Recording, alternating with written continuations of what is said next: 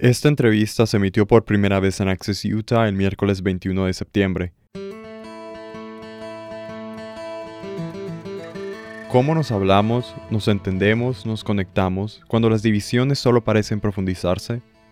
Nuestro invitado de hoy es Jason Gilmer, profesor asociado de comunicación global en la Universidad Estatal de Utah, quien nos hablará sobre la construcción de puentes culturales y discurso civil en Estados Unidos.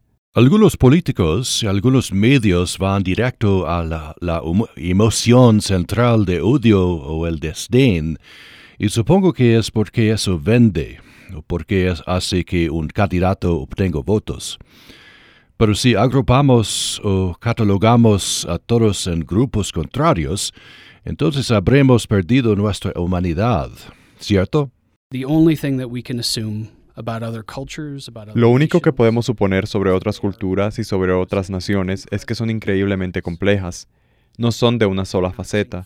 Nosotros tendemos a agruparlos todos juntos y pensar en ellos como si fueran todos iguales. Mi colega y yo fuimos a un meeting de Trump cuando estábamos escribiendo el libro y hablamos con todo tipo de gente y le preguntamos, ¿por qué estás aquí? ¿Qué sacas de esto? En general, la mayoría de las personas nos informaban sobre el hecho de que estaban preocupados por la nación y se aseguraban de que sus hijos tuvieran un lugar seguro y que veían a Donald Trump como la forma de lograrlo. Entonces fue muy fácil estar cerca de personas que son hospitalarias contigo, ver su humanidad porque están siendo amables contigo y se están riendo contigo. Puede que no estemos de acuerdo con algunas cosas fundamentales políticamente, pero seguimos siendo humanos. Simplemente parece que las cosas están empeorando, pero nos ha dado un poco de esperanza. Usted dice que siente que nos estamos cansando de tanta división. No estoy aquí para decir que tengo las respuestas para curar la división política en Estados Unidos, pero creo que estamos listos para algunos discursos sobre cómo podemos hacerlo.